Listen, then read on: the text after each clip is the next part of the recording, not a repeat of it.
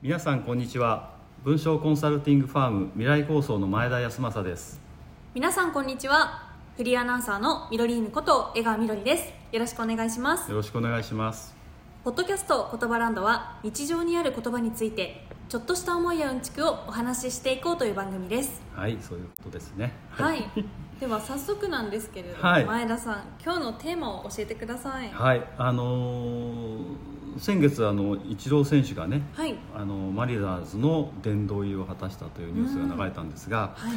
まあ、それに関係して個性というのを少し考えてみたいなというふうに思いました。はい、今日のテーマは個性ね、個性です。はい。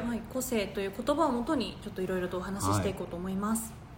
あのーそのまあ殿堂入りを果たした時のセレモニーの挨拶でイチロー選手がこんなこと言ったんですよね、あのー自分の持っている可能性に制限をかけずベストを尽くすことでそこに到達できますと。で日本から来た痩せっぽちのやつがこのメジャーのユニフォームを着て戦い今夜ここでこの栄誉を受けているのです。で君たちが同じようにやれない理由はどこにもありません。ねこんな感じ。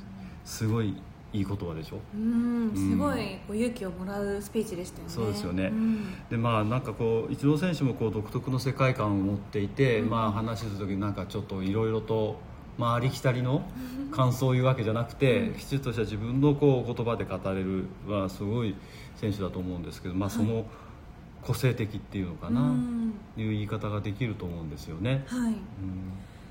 個性個性的？っていうと、私もすごい憧れます、憧れます？あ本当に、うん。やっぱり、うん。そうなんでかっていうと、うん。私今、まあ、フリーアナウンサーという形で活動しているんですけれど、うん。こう話す仕事であったりとかアナウンサーさんっていっぱいいるんですけれど、うん。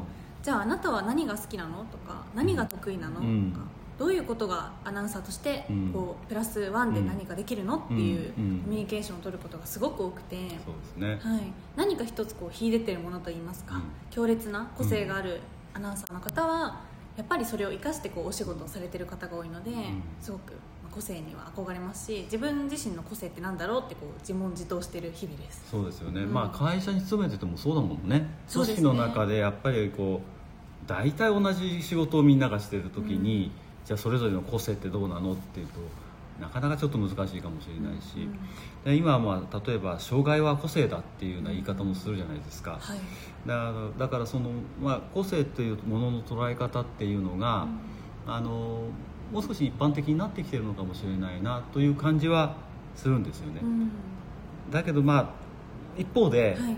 ことさらその個性を求めなくてもいいんじゃないかっていうのが最近思うようになったことの一つなんですよねそれはちょっと私にとっても朗報と言いますか。まあでもちょっとどうどうなのかなってこう悩んでる時でもあるのでちょっとその話詳しく聞きたいなと思ったのと、そもそもなんか個性って改めてなんですけど、うん。ももちろん意味分かると思うんですけど、うん。なんかどうどういった定義といいますか？言葉として扱われているんですか？そうですね個性っていうのはその個人が持っている、まあ、特徴づけている性質とか性格みたいなことを言うんですよね、はい。だからその,、まあ、その人固有の特性とかっていう言い方をするので、まあ、そうなってくるとあの持っている性質とか性格よりもさらに一歩進んだ特性ってことになってくると、その人が持っているこう強烈なこうイメージみたいなのがちょっと前面に出ちゃうかもしれないんですよね、例えばあの使い方としては強烈な個性を持った作品とか。ああ使いますね、うん、であとは個性を発揮するとかっていう言い方するじゃない、うんうん。そうすると結構この個性っていう言葉が強いイメージをこう持ち始めるんじゃないかなっていうふうに思うのね、確かに何かこう尖っているというような表現をそうそう時にも使われますよね、うん、そんな感じあるじゃないですか、はい。でちょっと話ずれるんだけど、はい。あの例えば自分たち私の子供にですね、はい。好きなことを見つけて好きなことやりなさいってやったんですよ別に、うん。そう言ったら好きなことが見つからないって言ってこう焦るわけね。はい。見つからないんだけどって、うんうんうん。そうか別に見つけなくてもいいのかっていう気がする。急にだんだん考えを変えて、うん。要するに僕もじゃあじゃあ好きなこと本当にやってるのかっていうと、なんとなとその時々の成り行きというか流れでやってきたものを一生懸命やってるだけっていう話もあるので、いや僕がやりたかったその芝居なんかやりたかったかなと思うことができてるかって今できてないわけなので、じゃあ大学で勉強したあれは何なのかってことになっちゃうと。はい、前田さんはあの大学の時演劇専攻だったんです実は。あの今文章の達人としてあの来てくれてますけどうん。実は演劇を勉強されていたんです。そうなんですよね。だけどこの文章だって別にね文章を書くところにいたわけではないわけなので、じゃあ強烈にそこをこう個性として出してるかってそういうことではなかっただろうと思うんですよね。高越でしたもうんん。ね、そう。だからあの一つ一つのそういうつながりというものをまあつながりというかなそのあるべきところを生きてきただけで、うん。じゃあ強烈な個性っていうのが本当にそれぞれに持たなきゃいけないものっていう考えをうん。ちょっと横にちょっと置いた方が肩の荷が下りるんじゃないかなっていうのが今の僕の感じなんですよね。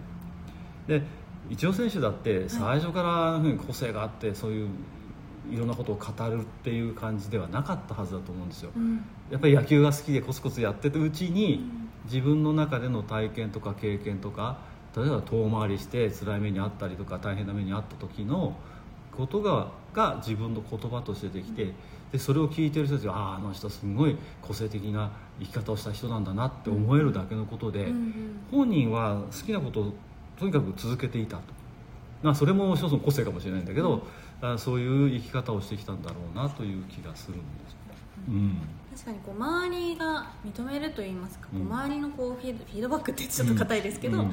あのイチロー選手ってこうだよねっていうのも少なからずあったと思いますよそうね。ねそう、うん。だからなんかやっててもなんか自然に光ってる人っているじゃないですか、はい。あ 一定程度。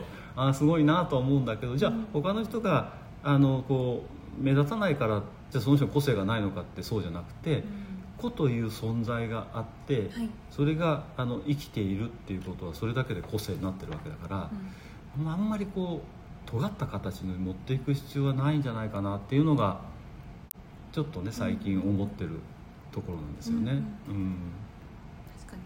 あの本当に人それぞれうん。何かこうみんなが何かに秀でてるってそんなことうんないじゃないですか、うん。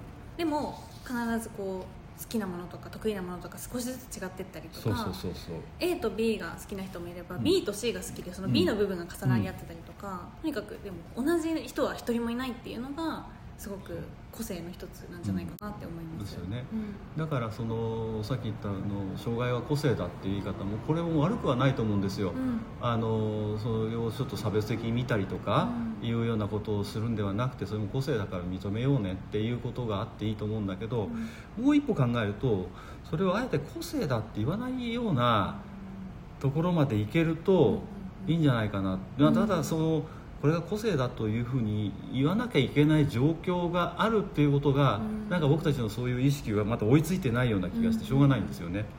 だから困ったらさ手伝ってあげればいいし、はい。すみません困ってるんで手伝ってくださいって言えばいいし、これは別にあのーまあ、障害があるなしにかかわらず、ん。僕たちだって仕事がたくさんになって困ったらすみませんちょっと手伝ってくださいって言うじゃないですか、あの感覚でみんなが手伝えるようになって、うん。手伝ってもらうことに対してそんなにこうなんだろうあのーまあ、卑下したりとか、はい。あのこうちょっと引け目を感じる必要は全くないわけで、うん。そこに到達できればいいというか、えー階段が渡ればいい登ればいいし、はい。仕事が終わればいいしみたいなことがあればそれはそれでいいと思うんですよね、うんうんだからまあその個性っていうものの言い方よりははい。こ一人の個人の個うんうん。っていうものをそれぞれが認め合う感じ。うんでいいと思うんですよね、うんうんうん。でそれでが個性というものの形になればいいんじゃないかなっていうふうに思いますけど、うん。まさにちょっとイチロー選手の話とちょっと通ずるものがありますよ。ね、うんそうですよね。はい。だからまあそんなに肩肘張って生きなくて、あの楽にうん。認められる世界認め合える世界かうんうんうん。が作れればそれぞれの個というものが生きてくるわけで,、うんで個が集まっての集団組織だから、はい。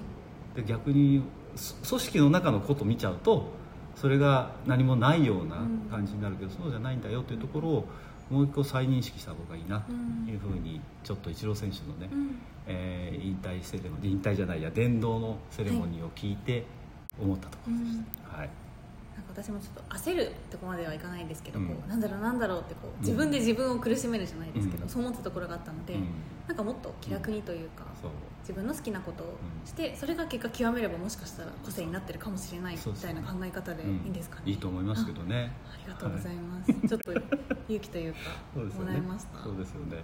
そうまあそんなところで。はい。はい、今日は。個性という言葉をそ、はい、テーマにちょっとお話ししていきました。はい。はい、じゃあ最後にちょっとご案内をさせてください、はい。えーこの言葉ランドをお聞きの皆さんから、えー感想や取り上げてほしい言葉などを頂戴できれば嬉しいです、はい。えーこのポッドキャストの番組概要欄にお便りフォームのリンクを貼っております、えーここから気軽にですね感想やリクエストなどを送っていただけると嬉しいです。はいぜひよろしくお願いします。ということで、えー今回は以上になります、はい。また言葉ランドに遊びに来てね。バイバーイ